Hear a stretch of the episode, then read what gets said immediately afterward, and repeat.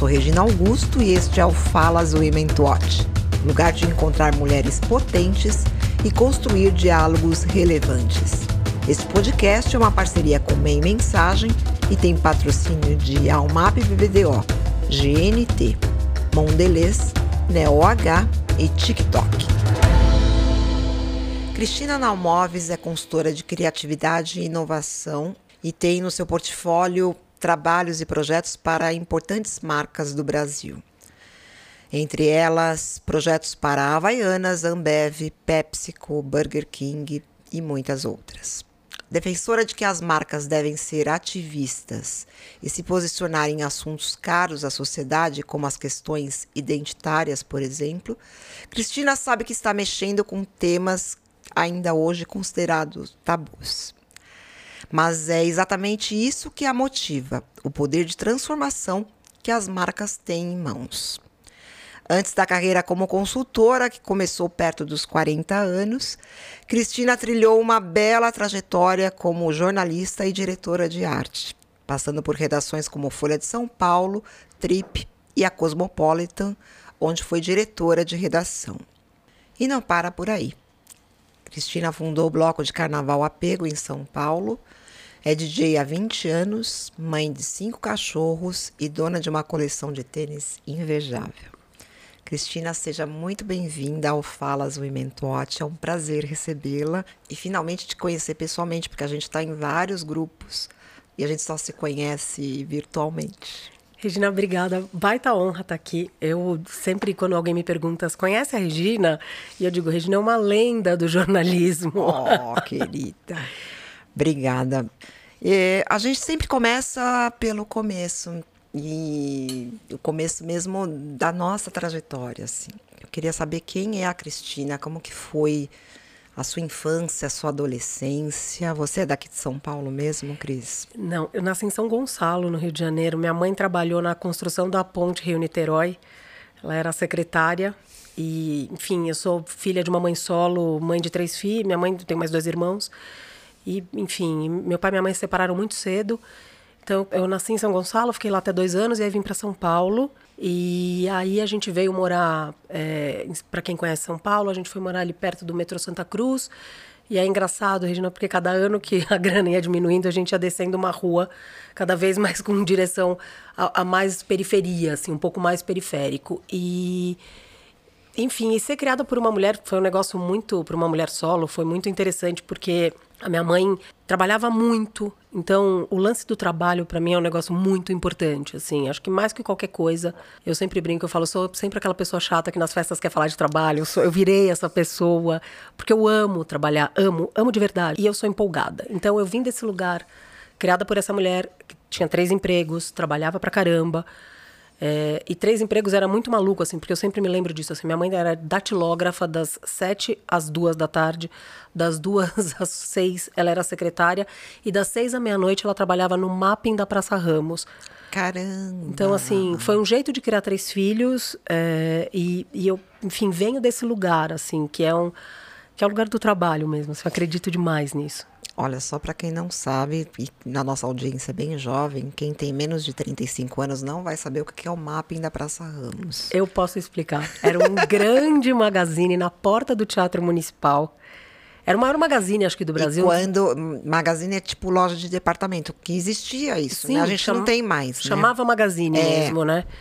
É, quando você, sei lá, fora do Brasil ainda tem os magazans, assim, né? Exatamente. E, mas era um grande, era uma grande loja de departamento com muitos andares. E minha mãe vendia roupa de bebê. Na, no... É porque cada andar era uma sessão. Era uma sessão, exatamente. A sessão cama, mesa e banho. exatamente. Masculino, feminino. Exatamente.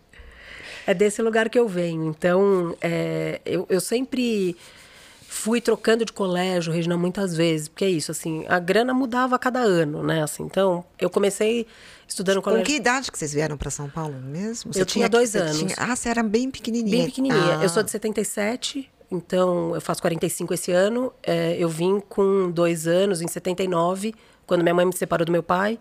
E a gente então veio você São Paulo. É, você é paulistana, né? Paulistana completa, é... completamente paulistana. E meus avós por parte de pai, moravam na Moca. Então, assim, pouca coisa mais paulistana que a Moca, né?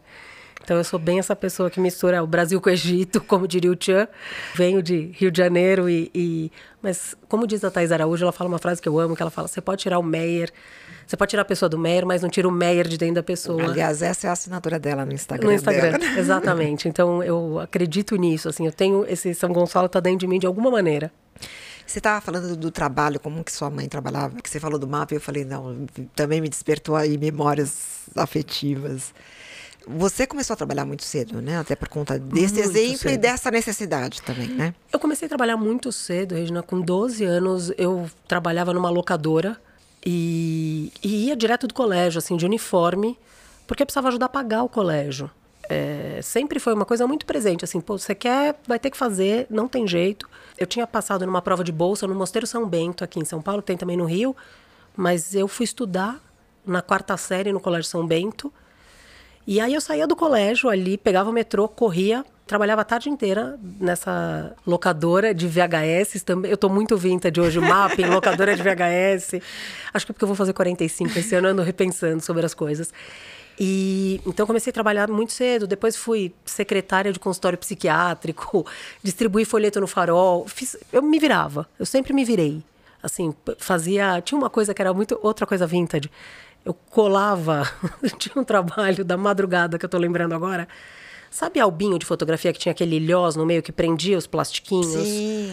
Tinha uma coisa que era assim, ah, ganhava um centavo, sei lá, por cada ilhós que prendia. Então eu ficava fazendo isso no horário livre.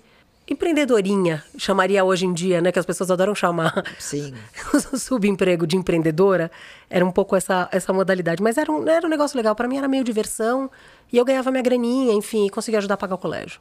E aí, a comunicação, o jornalismo entrou na sua vida como? Gina tem uma trajetória que ela é bem é, diferente, eu vou dizer assim. Acho que e eu demorei muitos anos para conseguir até contar essa história, porque com eu entrei na faculdade com 17 anos, eu fui fazer história e eu fui estudar em Ouro Preto. Eu entrei na, facu, na Universidade Federal de Ouro Preto, fui para lá. Fiquei um ano, falei, pô, não é isso, voltei para São Paulo. E nisso eu fui entendendo, eu tinha tido uma vida estudantil bastante arrastada.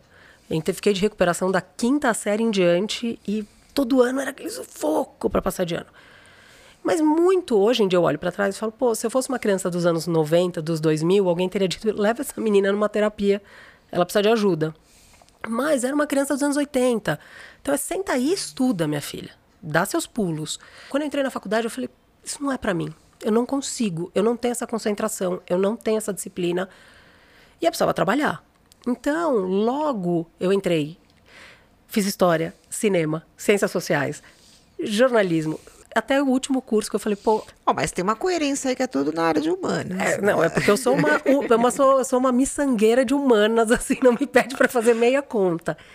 E, e aí, e eu tenho pavor de médico, então não daria para fazer outra coisa na vida. E aí, Regina, quando eu. A última coisa que eu resolvi fazer, eu falei, pô, eu só gosto de ler, eu leio pra caramba vou fazer biblioteconomia. Uau. Passei, fui fazer na escola de Sociologia e Política. Primeiro dia de aula era aula de indexação no Excel. Olhei e falei, gente, obrigada, vou nessa. e aí eu resolvi trabalhar. Então eu comecei a trabalhar. E aí eu fui trabalhar no UOL. A internet estava meio chegando Sim. no Brasil. E eu fui ser suporte técnico do UOL. Sabe aquelas meninas que ficam, aquelas pessoas de, que ficam. Já atender ligação? Era assim: UOL, Cristina Nalmoves, boa noite. Qual o seu e-mail, por favor? Eu trabalhava, e eu trabalhava num horário demoníaco. E, internet de escada ainda. Internet de escada. Não, de escada, aquele modem 56 kbps. Não, era um horror. Que as pessoas ligavam e falavam assim, mas não tá funcionando. Daí você falava assim, mas tem uma luz ligada? Ah, tem que ligar na tomada. Era, era o começo. E aí, eu trabalhava num horário que era de meia-noite às seis da manhã. Era... Olha que engraçado, o mesmo horário que a sua mãe trabalhava no mapping, né? É, exatamente. E, ah, não, minha mãe trabalhava das seis à meia-noite. Eu trabalhava da meia-noite ah, meia às, seis. E era o horário que era aquela hora do pulso livre. Não sei se você vai lembrar disso. Quando você usava a internet a partir da meia-noite, era um pulso ah, é para não gastar telefone. Isso mesmo. E aí era um horário que as pessoas tinham descoberto que a internet tinha muita sacanagem. Então eu passava a noite com as pessoas desesperadas. E o UOL tinha um bate-papo. A sala de bate-papo do UOL, que foi uma comoção quando o UOL encerrou as atividades da sala de bate-papo. Então foi meu primeiro emprego. E aí um dia de madrugada eu estava lá e eu vi uma coisa que era assim: venha trabalhar no Mix Brasil, que era um festival de cinema. E era um site de conteúdo nessa época. Hoje em dia é o maior festival de cinema LGBT do Brasil, um dos maiores do mundo. Nessa... Do André Fischer. Do André Fischer, exatamente. André foi meu chefe durante alguns anos. E, e aí eu fui trabalhar, eu fui, olhei e falei, ah, vem estagiar. Eu falei, ah, vou lá olhar. Fui, fiz a entrevista. O cara, quando terminou, era um cara da mesma idade que eu, assim.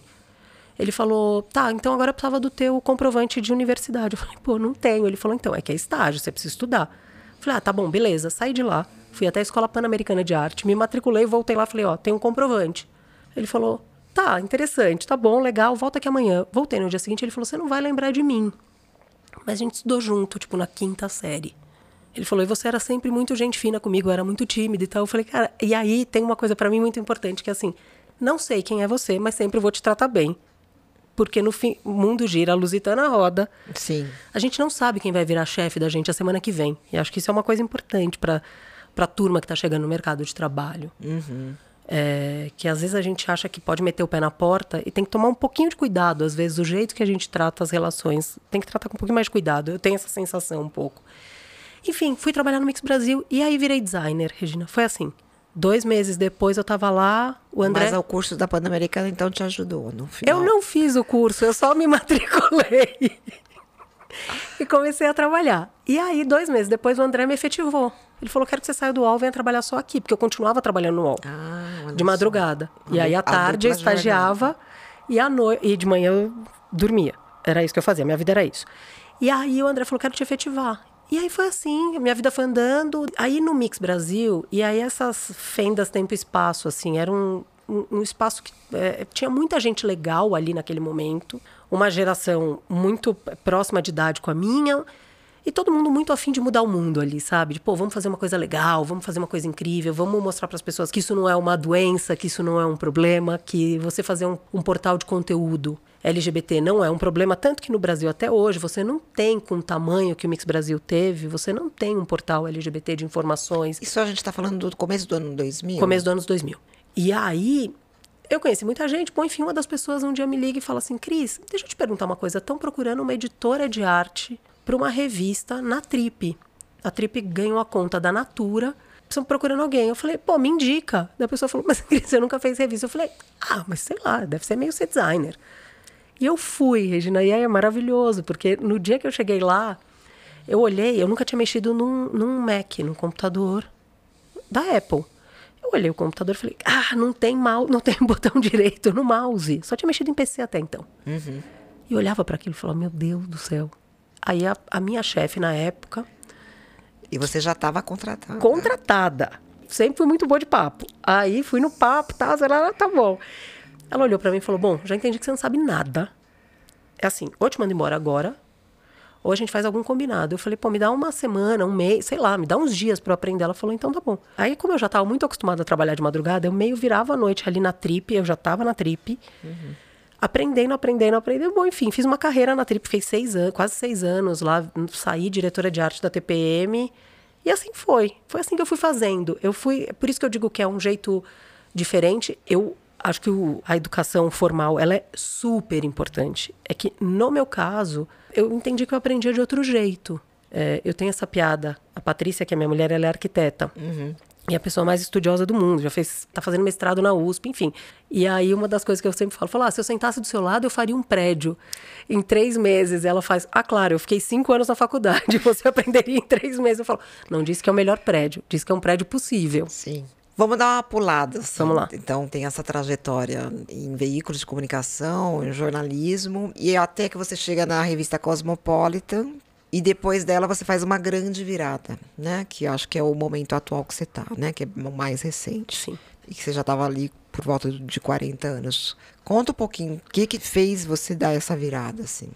Durante toda a minha trajetória, no jornalismo, embora eu fosse designer, eu sempre me interessei muito, muito mais pelo conteúdo do que pela forma. E eu sempre tinha uma discussão com os editores que falavam assim: ah, não, faz um layout, depois eu encaixo o texto. Eu falava, mas não existe isso. Existe a gente ter um texto que eu leio e a gente faz um layout. E a gente sempre tinha essa discussão. Eu lembro em 2009 eu fui contratada na editora Globo e eu lembro da diretora de redação me contratando. Eu falei: olha, eu sou uma designer com bastante opinião e tal. E ela falou: ah, acho maravilhoso. Dois meses depois eu tenho certeza que ela queria dar com a minha cabeça na quina da mesa, assim. É, então, eu sempre me interessei muito. Quando eu cheguei na Cosmopolitan, eu fui para fazer a virada que era da antiga Revista Nova para Cosmopolitan. E também, aí para quem não conhece, a Revista Nova era um marco, ela é uma revista que existia desde 73 no Brasil. Existia no mundo, veio uma franquia para o Brasil em 73, foi a primeira revista que falou de relacionamento, de sexo, de divórcio num país que não tinha lei do divórcio. É, a lei do divórcio no Brasil é de 77, a revista em 73 tinha isso na capa. É, falava de aborto, falava de questões super profundas e que, num dado momento da vida, começou a descambar mais pro lado do sexo, enfim, para um jeito que não era muito legal.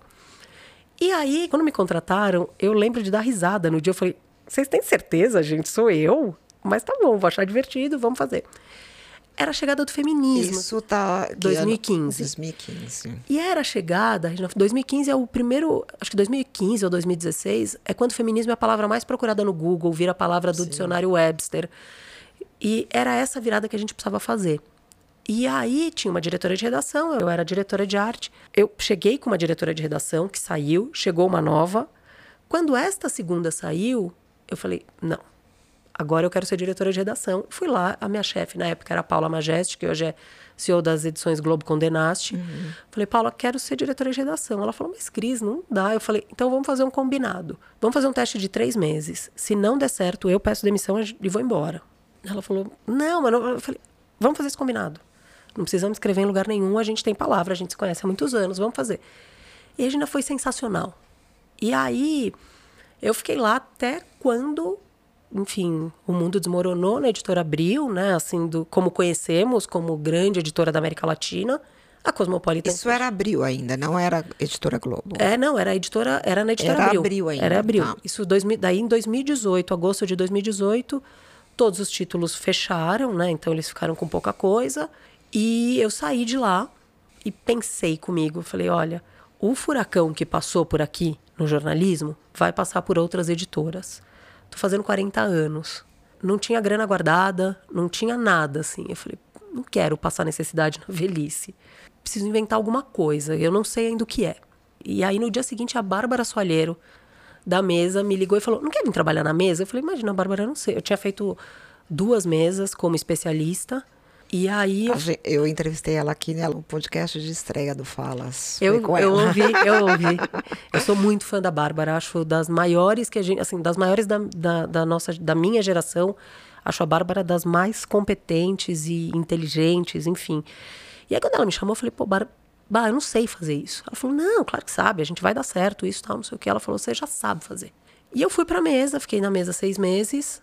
E aí, eu tenho meu bloco de carnaval, que foi uma coisa que eu inventei da minha cabeça, Regina. Assim, um dia eu queria ter um bloco de. Na verdade, eu queria ter um bloco de carnaval da Cosmopolitan. Uhum. E aquelas coisas do marketing que é, ah, não se resolve, não se resolve. Um dia vai fechar a inscrição da prefeitura. Olhei para as meninas do marketing ainda na editora Abril e falei: gente, vou fazer inscrição na pessoa física. Se der tudo certo, transfiro para cá. Se não, tudo bem também. Esqueci. Isso foi, sei lá, julho. Chegou em novembro, ah, sua, sua, seu pedido foi autorizado. Olha só. Aí eu falei, ah, por que, que não vou fazer um bloco? Vou fazer. Peguei meu 13 terceiro daquele ano, saudades 13 terceiro CLT. falei, vou fazer. Então, e aí eu tinha algum... No primeiro ano eu tive um patrocínio que era de Skoll. Depois eu tive dois anos patrocinados por Amstel, que era Dani Caxix, estava na Heineken na época. Sim. E a gente se conhecia. E aí, no quarto ano, eu falei, pô, Dani tinha saído da Heineken, tinha ido para PepsiCo. Eu falei, quero repensar essa história do patrocínio. Tinha conhecido a Mafê Albuquerque, que era diretora da escola na época. Eu falei, Mafê, podemos bater um papo? Marca um papo com ela dezembro. Quando eu chego para tomar um café com ela, a Regina ela tá tomando um café com o Ricardo Dias, que era aí o novo VP de marketing da Ambev. Eu e o Ricardo, a gente se conheceu e se gostou em três minutos, mesmo assim. Ele falou: Não, senta aí, vamos conversar. Ricardo ligado no 220 eu ligada no 220, a gente se conectou. Ele falou: a gente está abrindo uma iniciativa aqui de conteúdo que chama Draftline. Uhum. E eu queria muito que isso tivesse uma cara de redação e não de agência.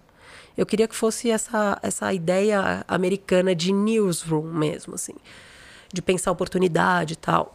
E aí era uma. Dentro disso tinha a agência Soco e a Mutato e uma turma de Ambev. Daí eu falei: ó, eu não tenho nenhuma vontade de ter um emprego eu não quero trabalhar fixa, mas eu toparia fazer uma consultoria para você disso. E aí foi isso, Regina. Foi assim e que eu foi assim que você começou. Foi assim que eu comecei com a maior cervejaria do mundo, assim. Foi uma baita sorte. E, e você continua com eles até hoje? Continua. Né? Porque meu... mudou agora, mudou, tá o Dani lá. Tá o Dani, é. é... Mas eu trabalho super bem com a Ambev. Eu falo que eu sou uma ambeviana de coração, assim. Eu tenho essa... Olha que louco que você falou agora. E aí dá para para perceber o poder do networking também, né? Porque você falou de Dani Caxixe, daí ela passou depois para PepsiCo, agora voltou e tá na, voltou não, ela tá na Ambev, que você já tinha uma relação. E eu sei que você fez vários projetos com ela quando ela estava na PepsiCo e a Mafé Albuquerque agora está na Alpargatas, se você também tem... Olha como é importante cultivar conexões, né, Cris? Regina, eu vou te falar, minha mãe tem uma frase que eu acho muito boa, que ela fala assim, você é pobre, mas você tem contatos. E eu é acho isso, que é exatamente né? isso. Assim, eu cuido muito bem dessa agenda, dessas relações. Acho que no fim do dia eu entrego o trabalho pelo qual sou contratada. Também tem muito disso, assim. Acho que sou simpática, tal, legal, mas tá ótimo, mas você precisa trabalhar. E eu, com a Dani, por exemplo, a gente... Aí eu queria justamente fala um pouco dos projetos que você tem feito, assim. Então, com a Dani eu fiz Doritos, né? Assim, Doritos, Doritos Rainbow. Ela tinha lançado essa marca aqui no Brasil. Ajudei a fazer durante alguns anos que ela estava na PepsiCo. Hoje eu trabalho com Havaianas, é, Ambev, Ambev várias marcas. E também com a marca institucional Ambev. Fazendo um projeto com a Meta. Um projeto super legal. Trabalho com Burger King, Nestlé, Nubank... E que tipo de projetos são esses? São projetos que eu chamo de projetos de criatividade e comunicação. Eu entro junto com as agências e o marketing das marcas. Normalmente sou chamada pelos marketings para ajudar a potencializar aquela comunicação. E também achar se aquilo tem algum propósito. Quando você falou até no começo na apresentação, você fala desse lugar ativista, eu acredito, eu nem sei se chama ativismo e tem uma discussão grande sobre essa história se marcas podem ser ou não ativistas. Acho que a gente tem casos de marca ativistas como Ben Jerry's, enfim, que fala, pô, vou parar de vender sorvete se continuar a guerra contra a Palestina, enfim, essa toda essa discussão ali de Oriente Médio, de Israel e tal.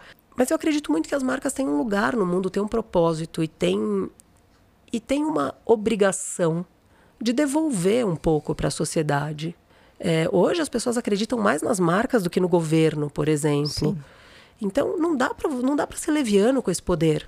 E eu que eu tenho ajudado hoje as marcas, então, por exemplo, Guarana Antártica, que é uma marca que eu trabalho bastante, que ganhou Cane esse ano, Leão de Ouro, com um projeto de presa nos 80, que é pensar, pô, as mulheres hoje no futebol feminino ganham a mesma coisa que os caras ganharam na Copa de 82 na Copa de 86. Então você tem a Marta, campeã, é, seis, oito vezes eleita, nem sei se seis ou oito vezes eleita melhor do mundo, e ela não tem um patrocinador do tamanho que o Neymar tem, por exemplo. Então, quer dizer, o meu lugar ali dentro é entender também o valor para o negócio disso.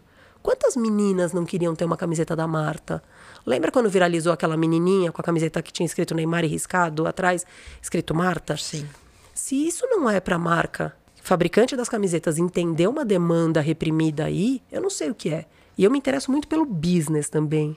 É, eu tenho projetos na minha vida que são projetos de terceiro setor, eu tenho isso tudo. Mas o que eu faço dentro das marcas é entender o papel delas no mundo e entender como isso também traz reputação para as companhias. Eu queria justamente pegar esse ponto, Cris. Eu também concordo muito com esse com isso que você colocou e o papel das marcas e mais do que isso, as pessoas hoje têm voz, né? E, e elas o nível de tolerância para tudo hoje é baixo, mas principalmente com marcas que também ou não são verdadeiras ou que cometem deslizes, enfim. Isso fica muito evidente hoje. Claro. Agora, no seu ponto de vista, saindo um pouco, né, a gente citou aí algumas marcas né, que você tem feito.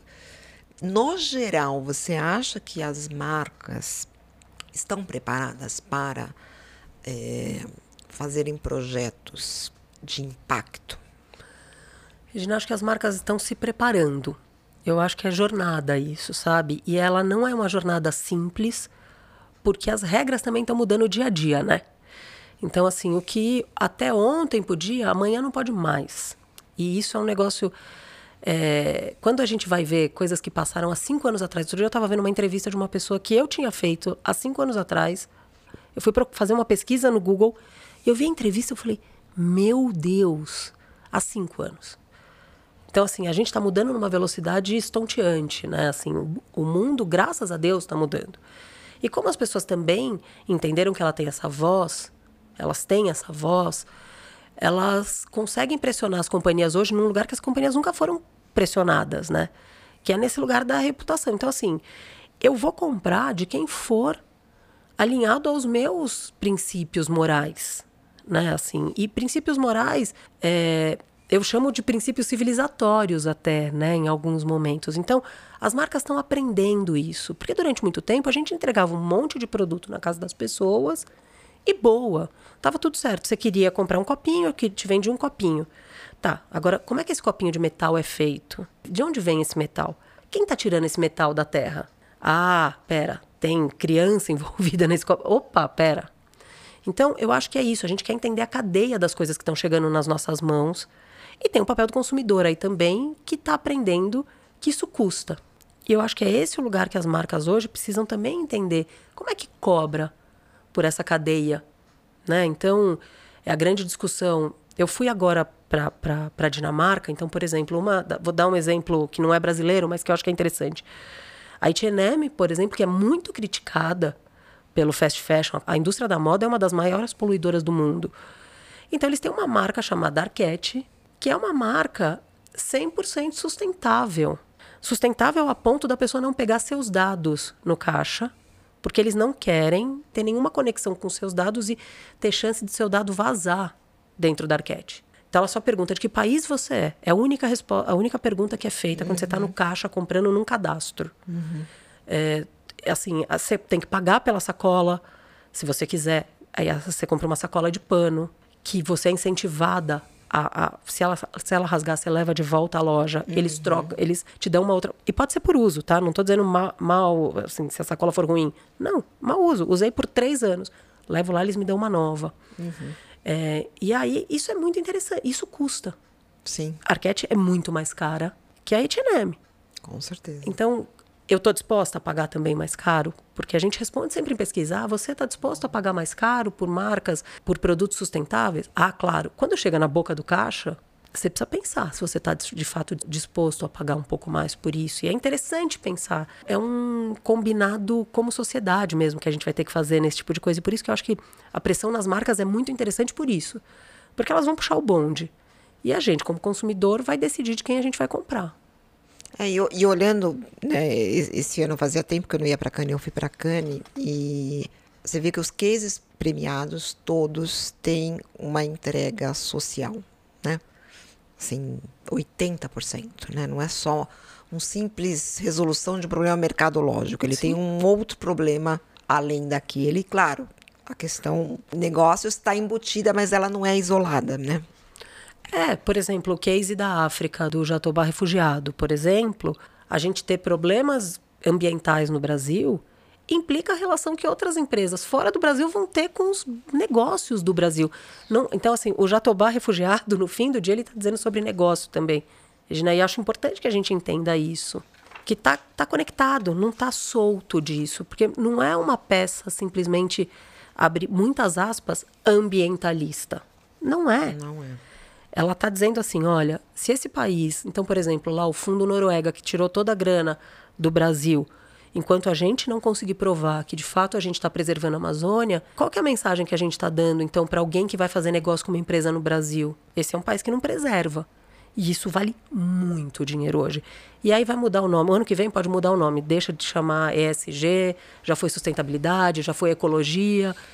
Os nomes mudam, mas a coisa não vai mudar. Você falou em ESG e eu estava pensando justamente nisso. Não sei se você viu a capa da Economist da semana passada. Não vi é uma crítica ao ESG, justamente com esta perspectiva de ser aí né, algo que todo mundo fala que faz, mas na verdade é só um, um rótulo grande para vender algo que, que é falso no fundo, né? É, é, é, bem dura a matéria assim. Achei até que eles foram né, eles são bem liberais, mas eu achei que eles foram bem incisivos nessa, nessa crítica, assim dentro de ESG, né, o S de social, ele, ele implica também uma agenda de diversidade que veio para ficar, né? Ela, ela é inexorável, uhum. a despeito também de vários retrocessos que a gente está vivendo atualmente, não só no Brasil. É, esta agenda, né? Você que trabalha com projetos que têm a ver com isso, é, como que você tem percebido as marcas que você trabalha e outras a partir dessa perspectiva? É algo de fato legítimo ou você acha que é, é só uma onda? Assim? Não, eu não acho que é uma onda, não. Acho que tem, é, tem lugar, tem patamares de cada marca, né, de cada companhia nesse, nessa pauta. Tem gente mais avançada, tem gente muito menos avançada, mas todo mundo entendeu que é uma pauta, como você disse, inexorável. Assim, não vai parar. Esse é um trem que já partiu. É, e quem perder vai perder negócio, né? Então as marcas estão entendendo muito disso. Então, assim, eu vejo hoje, por exemplo, companhias gigantescas como a Ambev, por exemplo, que hoje isso é meta para eles. É, e é muito importante que esteja na meta, porque dentro daquela cultura, a meta é um fator determinante para o sucesso de qualquer coisa. Seja ser a maior cervejaria do mundo, seja ser talvez o, um dos marketings mais diversos, por exemplo, do Brasil. É, é, é número, é mês a mês, tem relatório sobre isso. Então, a, ideia, eu acho que é, é as marcas entenderam que não é só diante das câmeras, que você tem que ter essa diversidade, porque em um dado momento eu tenho a sensação de que a gente viveu meio aquele efeito Benetton, sabe? Tem um branco, tem um negro, tem um gordo, tem um asiático, um amarelo. Eu acho que a gente está um pouco nesse, nesse lugar ainda, né? E a... algumas marcas, Sim, muito. Né? Muito. E aí, atrás das câmeras, as mesmas pessoas de sempre. É... E aí, acho que agora está todo mundo um pouco entendendo, e principalmente quando eu faço campanhas de Pride, por exemplo, como eu fiz com a Havaianas, a gente entende que atrás das câmeras também tem que ter as pessoas que entendam daquele universo, assim como se fosse de um uma campanha de Fórmula 1, eu preciso de gente que entenda de motor. É, e eu acho que é, é, é, esse o lugar novo que a gente está vivendo também. Regina, não existe. A gente sempre achou que tinha um tipo de gente só para resolver todos os problemas. Um perfil só. Um né? perfil só. E esse perfil era o perfil, muitas aspas de novo, vencedor, que era quem tinha dado certo e tal. E não. Não é isso. Acho que tem espaço para todo mundo. Essa, para mim, é a grande questão. Não é eu vou pegar o lugar de. Não é nada disso tem espaço. E eu acho que é esse o lugar que hoje a gente está vivendo, assim, em, em, maior ou menor escala, pelo menos das grandes companhias, se você tiver que, tiver que olhar a lista das 20 maiores companhias do Brasil, eu acho que todas entenderam que isso é uma necessidade urgente. Assim, urgente e de business, de novo, é sobre negócio. Porque reputação faz o papel cair na bolsa. Então, é esse o lugar que as pessoas estão entendendo que assim, uma crise de reputação hoje derruba o valor da ação.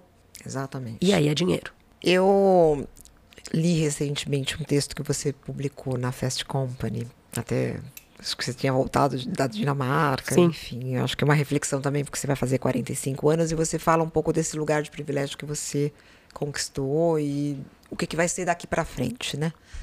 É, e a minha pergunta é um pouco sobre isso. Assim, você está num momento extremamente rico, né, da sua carreira e ouvindo aqui como que foi né, o decorrer dela é, é, muito interessante. Mas como que você vê o que está por vir, assim, né? Você chegou num lugar muito bacana. O que, que você espera que venha e como que você acha que você vai continuar crescendo? Regina, eu é, outro dia eu ouvi de um CEO de uma empresa ele falou: Você é a típica, abre aspas, socialista de iPhone. E aí eu parei e falei: Sou, talvez eu seja. Eu quero que todo mundo tenha iPhone, eu quero que todo mundo. Eu sempre digo que o meu KPI na vida é que um dia todas as pessoas olhassem a nuvem de dentro de um avião. Porque pouca coisa para mim no mundo é mais bonita que aquilo.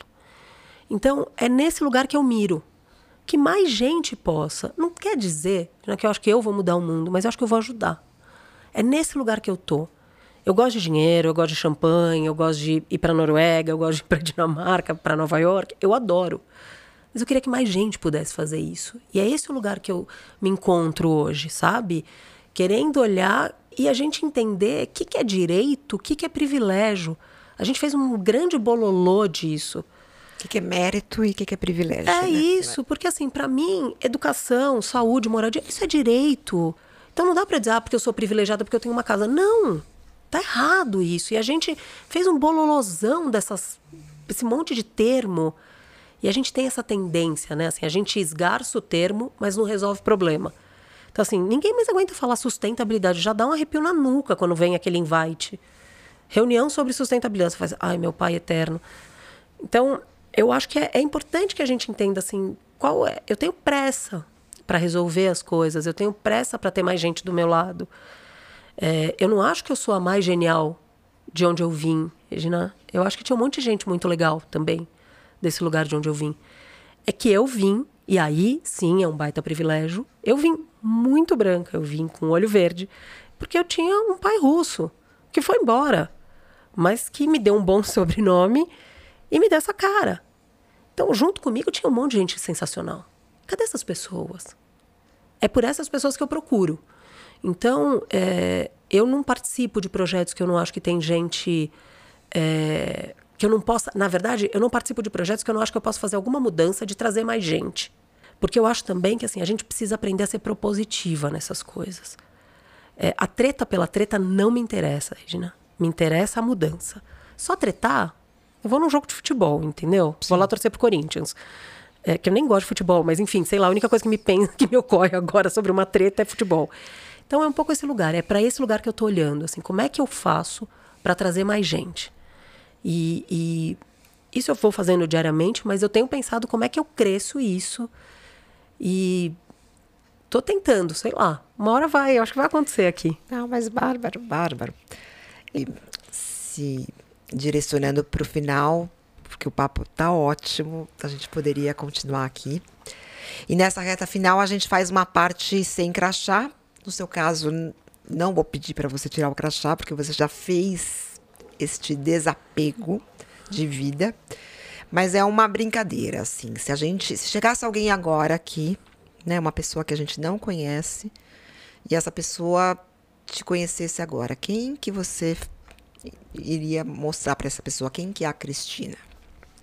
Regina, eu sou. Eu, sou é, eu tenho sempre uma conversa com a Patrícia, que é minha mulher, que eu falo assim: eu sou feliz. Eu sou dessas pessoas felizes, empolgadas, assim.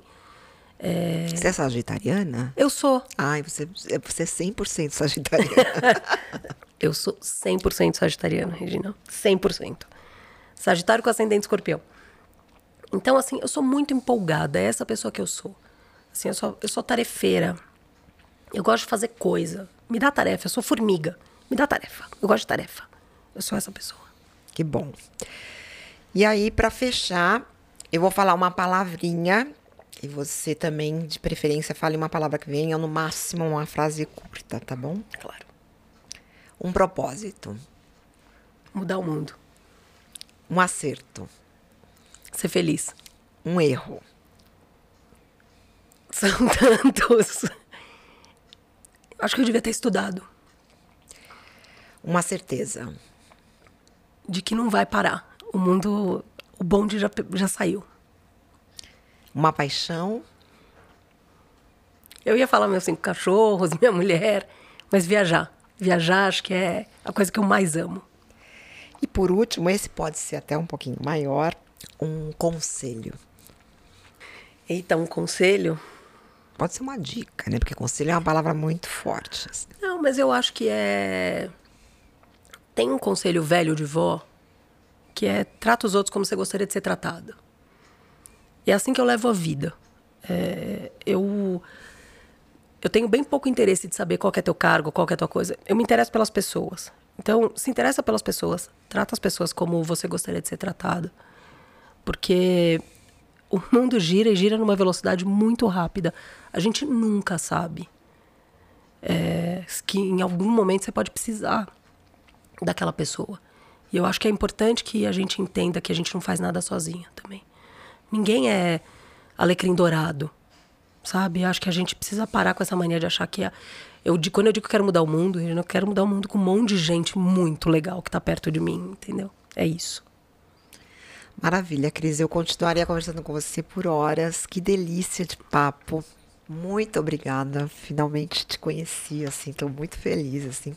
Que eu ouço falar tanto de você, eu falei, gente, agora tivemos essa oportunidade, assim, foi bem bacana. Você quer deixar uma palavra final, assim, para a gente encerrar esse podcast? Não, eu quero só dizer que é uma baita honra estar aqui nessa plataforma. Que bom que você não desiste. Que bom que você é uma pessoa aguerrida para fazer isso desse tamanho. Você e as suas pessoas que estão com você é, fazer essa história. Está fazendo história e é muito legal. Eu sou muito feliz de ser contemporânea de pessoas como você mesmo. Então, obrigada pelo convite. Obrigada eu, querida. Um beijo. Beijo.